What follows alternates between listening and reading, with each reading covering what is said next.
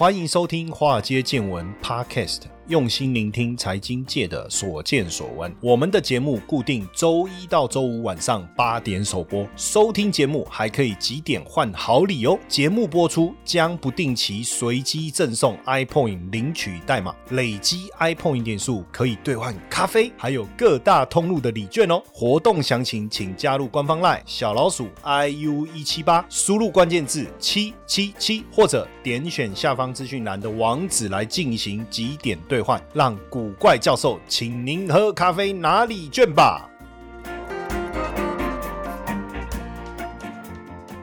股票市场千奇百怪，见怪不怪。大家好，我是古怪教授谢承彦。嗯，今天呢？要来讨论核电哈，你说哎，老师公投不是已经过了吗？我们怎么来讨论核电哦？你知道永和废核吗？哦，我们今天其实不是站在公民议题的角度了哈，我们当然主要还是因应现在气候变迁跟能源危机哈，我们来讨论一下各国的核能的政策，然后再带到绿电的部分哦，让大家在这个部分科普不是科普啦，脑补哈，来脑来来来脑为什么要念这个脑脑这个字那么难发音？我们。来来脑补一下哈，来脑补一下，国际呃原能总署的成员国哈，在最近在华府举办了三天的能源安全论坛。哦。美国能源部长也强调说，现在的气候变迁哦，我我我我我也在想，最现在的气候的状态跟我们哎理解，就是为什么大家现在都一直在强调节能减碳？我觉得最主要原因当然就是能源的变迁比以前呃气候的变迁比以前来的更大。那所以能源安全也是令人担忧了哦，所以美国要准备增加核能的使用跟发展哦。那美国能源部长他就讲说，核能科技本身是安全的科技，所以从安全的角度来讲，实际上呃核能本身应该是安全的。那重点如果对科干净能源有感兴趣对，其实核能提供了很所有的条件哦。哎，这个蛮有趣的哦，这个未来可能会产生一些。不一样的发展哦。那现在因为在气候能源双重危机嘛，所以核能发展开始要进入黄金时期哦。原本很多反核的国家民意也开始反转了啦哦，因为很多核安的讯息可能是错误的，可能是错误的。当然这个部分我们有机会，我再持续整理更多的资料跟大家讨论哦。核安的部分哦，但是就目前来看，大家可能我们对核安都还是有些担心嘛。但是民意已经开始反转，为什么？哇，你这个啊，该死的普丁，对不对？那搞成这样子，现在大家这个这个能源价格高涨成这样，生活日子要怎么过下去啊？那所以目前，当然这个国际原能总署的署长啊，他特别讲，他说，呃，目前关于核反应炉跟核废料的安全有很多的误解，misunderstand 啊，哦，misunderstand 啊，哈，我们从来没有听过储存的核废料出过意外或发生问题。哎，其实你知道吗？像如果有官员讲这句话，我们要反驳哈，这个时候就得想办法找资料。你知道数学哈？你要证明，呃，你比如说我们我们在数学的证明题当中有一个是证明，你只要证有一个点错，它就不是对的嘛。对不对？另外一个就是你要用结论去导。哎，其实比如说我们要证明说核能是安全的哦，核能是安全的哦。比如说他讲这句话，我们从来没有听过储存的核废料出过意外或发生问题。他的意思说核能是安全的。我就要证明这这句话有问题哈。那我要去找到我我必须去找出有出过意外核废料哦。我们讲核废料有出过意外，那就要去收集很多资料。如果只要找到就打破他的这句论点嘛，对不对？但是因为因为我们不是这方面的专家，对不对？当然，他他讲是这样，他就这样讲啊。所以，如果我们要反驳他，我们跟他提出一些证明。但目前看起来好像有点困难，所以看起来应该核废料的安全，我们确实有很多的误解那因为乌俄战争打到现在已经超过八个月，看从二月打到现在，看有高要求了。当时有多少军事专家说很快就搞定了？妈的，现在跳出来来。是不是真的搞定了？没有嘛？现在每一个都打脸，到现在，当时说那也速战速决，很快就能够搞定的，到现在来看，对不对？那打到现在超过八个月了哈。那俄俄罗斯炮击占领乌克兰东部，对不对？拉炸在拉波罗勒哦，那个好难念哦，拉波罗什么嘎波什么罗勒那个核电厂嘛，就就俄俄俄欧洲最大核电厂在乌克兰东南部这一个，当然就大家担心核电厂受损啊，辐射外泄了哦。那加上俄罗斯又。切断了欧洲的天然气供应哦，所以能源价格飙涨的问题让大家的负担非常非常的重哦。但基本上，俄国不太可能对乌克兰的核电厂发动攻击，为什么？因为俄国无法阻止辐射也飘到俄国的领土。但是，当然大家还是会对核电厂有安危有一些担忧嘛，哈。那呃，这个欧洲因为俄国就是欧洲抵。为了制裁俄罗斯，也不使用它的油气。坦白讲啊，不止抵制啦，俄罗斯也不供应它嘛。哦，反正双双方是这样。所以现在欧洲开始要重回核电的怀抱，不然怎么办？核能最大国是谁？是法国。那也预计二零五零年之前要再盖十四座的新的反应炉。哦，原本规划最后两座核电厂二零二五年除役的比利时，也让核电厂要延役十年。芬兰的欧基洛核核电厂哦，三号反应炉现在是。欧洲最大盖了十七年还是没有办法服役，原本今年十二月要启用哦，不过反应炉又有供水的问题。那现在他们民众其实都支持核能了哈，核能。那德国预定今年要关闭最后三座的核电厂哦，其中有两座的重启权保留，最后备用电力是到明年四月哈。但飞核家园当然目标还是不变哈，不变。所以你看，其实各国开始有一些对核能的做法延延役啦，或者是重启啦，哎，这个部分开始都都有不同。的呃这个声音出来了哈，开始有不同的声音出来。那像罗马尼亚，他们也准也也已经安排好要新建三号跟四号的核反应炉，哈，要开始新建新的反应炉。那当然，最主要我觉得大家之前对核能的一个看法。比较大的一个反弹，主要的原因时间点也是主要也是因为日本的三一一，大家还记得日本东北东北大地震所导致的核灾的问题嘛？哈，那发生福岛核灾的日本呢，其实首相岸田文雄八月也宣布要重启停机中的核电厂，哦，那要新建新一代的反应炉，目前的这个核电厂也会延役。南韩呢，南韩也宣布，哈，南韩的核能占比要由二十三点九提高到三十二点八，哈，那也计划。在二零三零年，要再增建四座反应炉，要再增建四座反应炉。哈，接下来就是我们今天的彩蛋时间，iPhone 领取代码 H 九二七三。所以目前核能是提供全球十帕的电力来源，到二零五零年的时候会超过百分之二十。所以未来三到四年，如果核呃化石燃料的的价格，就燃油啊、天然气啊等等哦，还是居高不下的话，核能发展的速度就会加快，尤其是在亚洲，因为核能目前提供亚太地区的电力是百分之五哦，百分之五，所以实际上是远远不够的哦。那二零三零年如果要再把占比拉到百分之八。那势必要扩大核能的设施的建制哦。那日本东日本大地震满十已经超过十一年了，二零二零一一年那时候，二零一哎二零二零一一年三月那时候发生这个。日本东日本大地震哦，引发了福岛核电厂外泄哦，那那大家我不知道记忆犹新吧？三月十一号那时候也发生了股灾嘛哈，那对日本的伤害当然令人余悸犹存啊，后遗症也还在发酵。那甚至当时这个事件发生后，中国大陆跟韩国也对日本在明年要排放福岛核电厂核废水到海洋提出抗议哈。那福岛核灾的问题让很多废核，就是因因此因为这样很多很多。欧美国家包括日本哈，他们决定废核嘛哈，可是现在面政策开始走不下去了，为什么？因为以德国来讲哈，它算在欧盟当中坚持要用再生能源来取代核电哈，可是最近为什么政策逆转？最主要还是因为俄乌危机哈，因为俄乌危机让德国必须重新检视能源政策，没有办法，没有办法，要不然怎么办？现在能源价格高涨成这样，所以俄乌危机也让比利时有意跟进改变这个核能核能政策哈，因为比利时呃原本在去年。十二月底是决定要关在二零二五年关闭剩下的核电厂，全面废核哈。不过在三月的时候，突然在推特上表态哦，要重新检视能源政策哈，能源政策。所以欧盟针对俄乌危机所带来的能源问题做了特别的讨论哦。如果呃，因为因为你你没有足够的天然气的时候，你要么你就用煤炭，要么你就用核电。就煤炭的部分，你一定没有办法往这个碳中和这个政策来发展哦，所以你。必须要你的再生能源的脚步，如果还没有办法跟上的话，你势必要找到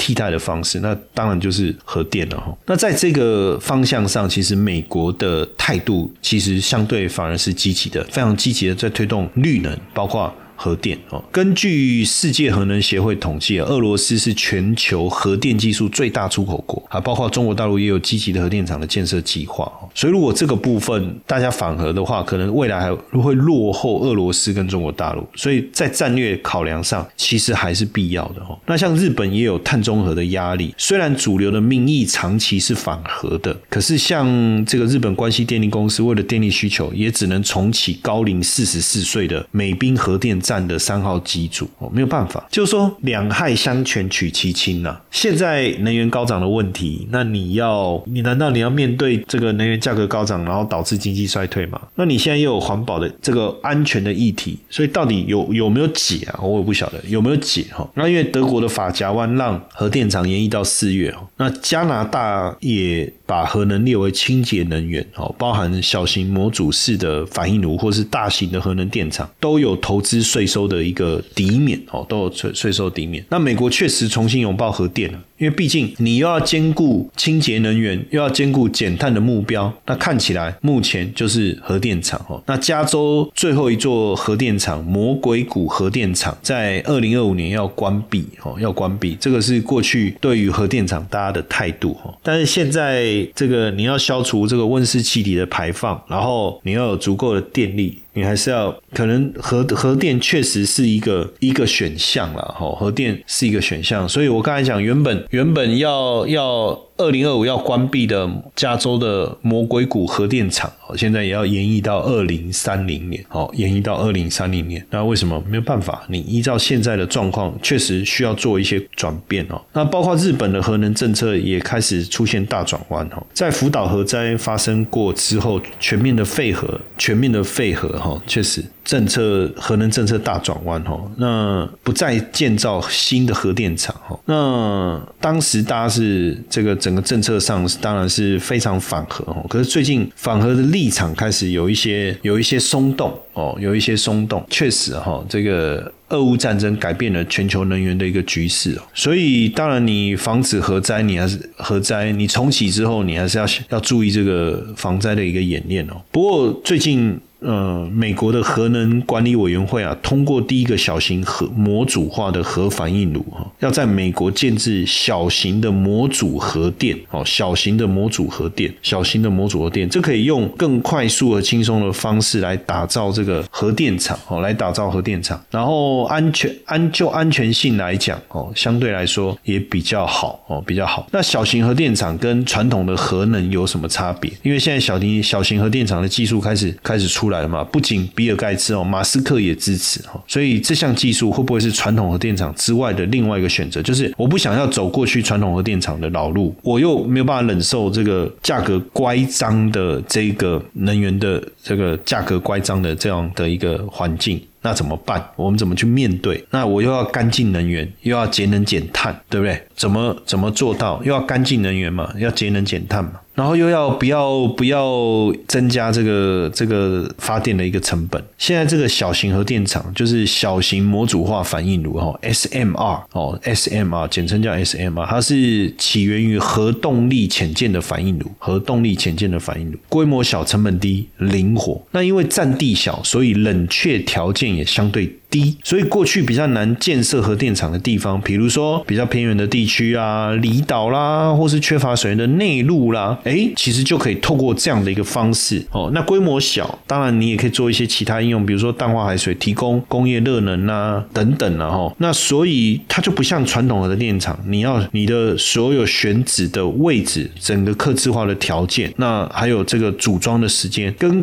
SMR 就是我们讲这个小型模组化反应炉。相较于传统核电，就有很多优势啦。像传统核电，你一到两年就要补充燃料啊，可是 SMR 大概三到七年才要补充啊，甚至有些机组运转三十年都不用补充燃料。所以安全上面的优点，相较于传统反应炉来讲，哦，设计更简单，你也可以设置在地底，所以安全机制呢，你也不用特别需要人力或者是外力的一个介入，哦，那所以这样看起来，或许是一个建设成本低、选址灵活性高的这些优点，如果再跟再生能源做一个搭配的话，或许也有机会来提供稳定的电力啊！哈。来享受一场高质量的交流会吧，一同喝好酒，深聊投资，品尝浓郁巧克力，两个半小时的精彩内容，和大家分享存钱不如存币的高收益心法，投资威士忌年赚十五趴的秘密。威士忌品酒会早鸟优惠开放中，报名限额十位，先抢先赢。点选资讯栏网址或加入 Line OA 小老鼠 iu 一七八，输入关键字 WS，立刻报名。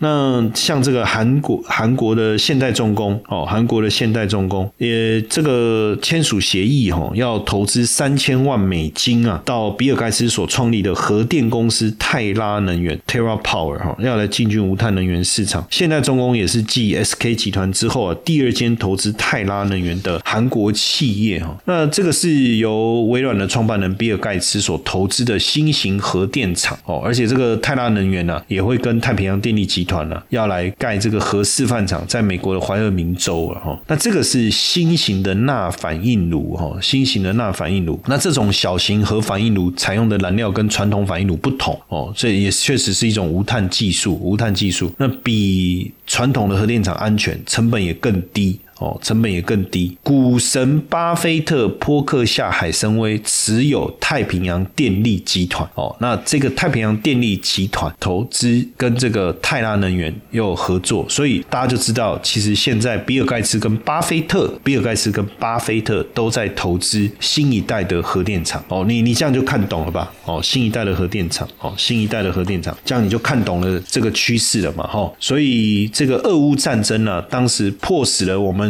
一定要启动核能，可是我们又必须改变这个传统核电的一个危险因子的话，那小型的这个核电哦，小型的这个核电就是这个泰拉能源哦，确实有可能，确实有可能哦，确实有可能成为成为未来的一个趋势哦，就成为未来的一个趋势。那所以俄乌战争呢，确实让整个能源开始转型哦。不过我们看今年整体来讲，上周做了一篇报道哈，在。讲这一年，全球的领导人，因为大家聚集在联合国气候峰会嘛，哈，大家都在谈说俄乌战争的问题啊，节能减碳的问题啊，哦，这个产生了全球能源海啸跟通膨危机，哈，全球海啸跟通膨的能源危机，那各国做了什么？哦，到底各国做了什么？实际上，如果你真的要盘点呢，确实也很困难。为什么？因为各国都遇到了能源危机的问题。当然，美国的部分哦，针对呃环境有做了一些新的立法。可是实际上，你真的要做什么样的改变都有困难。欧洲的能源危机真的也让英国焦头烂额啊！你看特拉斯一下子就下台了，对不对？四十几天就短命闪辞，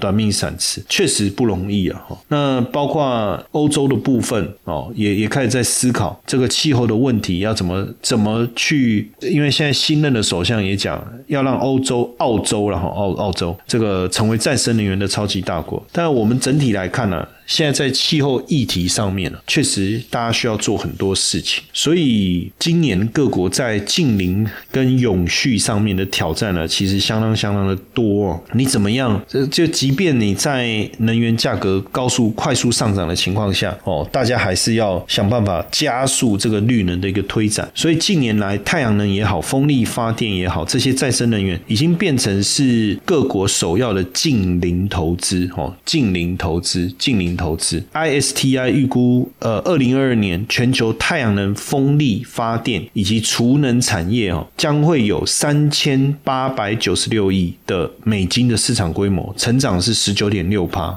二零二二年台湾风力跟太阳能产业内需稳定哦，产值也有机会成长。哦，突破超过两千亿哦，突破超过两千亿。当然，目前再生能源，美国跟中国是比较主要的领航者了哈。当然，风力发电跟太阳能还有储能，确实都在带动全球产业的一个发展。所以，大家美中两国为了在近零碳、近零减碳上面要能够拿到话语权，其实投入了相当大的一个资源哦。那尤其是拜登在将降低通膨法这个部分，也要启动。美国史上最大规模的绿能投资哦，基本上降低通膨法哦，它其实当然压低处方药的价格啊，降低这个健保了哈，但重点其实降低通膨法哦，主要还是投资在应对气候危机啊，让美国家庭能够在能源费用上面省下钱呐，包括节能家电呐、屋顶太阳能板呐、哦风力发电装置这些哦，得到一些回馈跟折扣哈，所以降低通膨法的部分主要还是往这个方向走，所以未来美国会投入更多的资源哦，在能源安全跟气候变迁上面哦，那这个降低通膨法案呢？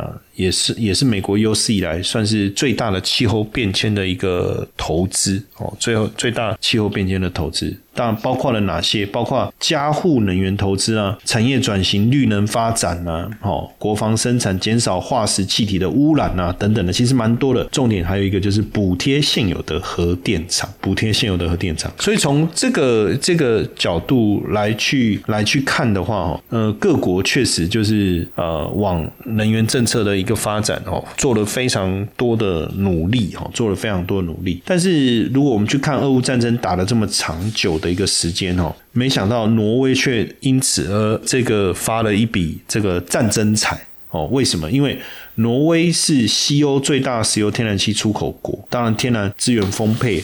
这是一个，但另外另外一个部分呢，其实还是包括他们在绿电上面的一个使用哦，绿电上面的一个使用，包括这个哥本哈根就用乐一个绿建筑哈，南郭的很多的记录哦，就是这个叫什么？C Open Hill 哈，这这栋是非常在哥本哈根算是一个新兴的地标建筑因为他们也等等于也是加速能源转型啊，加速能源转型，这个南郭的记录有什么世界？最干净的热色发电厂，这可是热色燃烧热色也会制造二氧化碳呢，对不对？但是不过整体来讲，排放量还是比燃烧化石燃料好很多。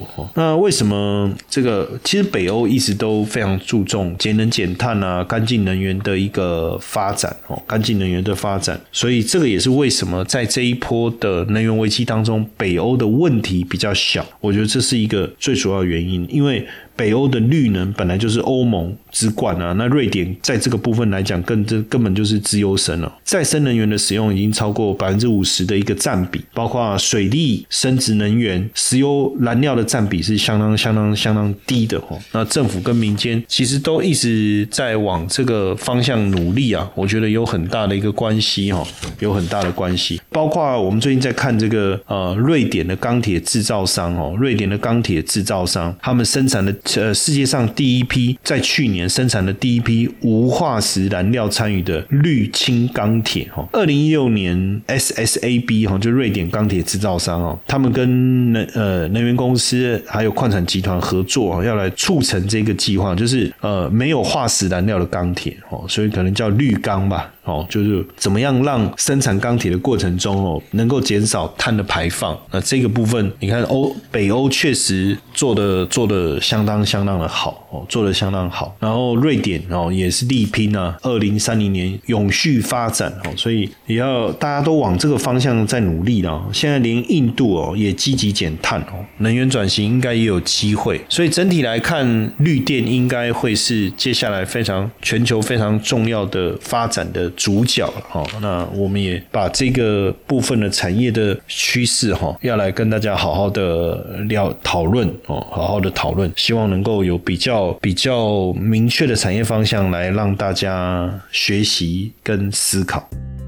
嗨，各位华尔街见闻粉丝，大家好！如果你正在研究如何开始投资，并且希望拥有一套严谨的规划，我特别准备一堂六十分钟免费的限时试听课程。我将在课程中告诉你如何在三个月内透过投资稳定获利的五个秘密。秘密一：如何提高投资胜率，不用再担心股市涨跌。秘密二：如何摆脱盯盘交易，克服人性弱点。秘密三：当股市崩盘时，如何扩大获利。秘密四：如何从零开始建立完整的交易系统。秘密五：如何循序渐进，学会透过投资稳定获利。赶快点击下方说明栏网址观看影片，或者加入官方 LINE 小老鼠 iu 一七八，输入八八八登记索取这堂免费的限时试听线上课程哦。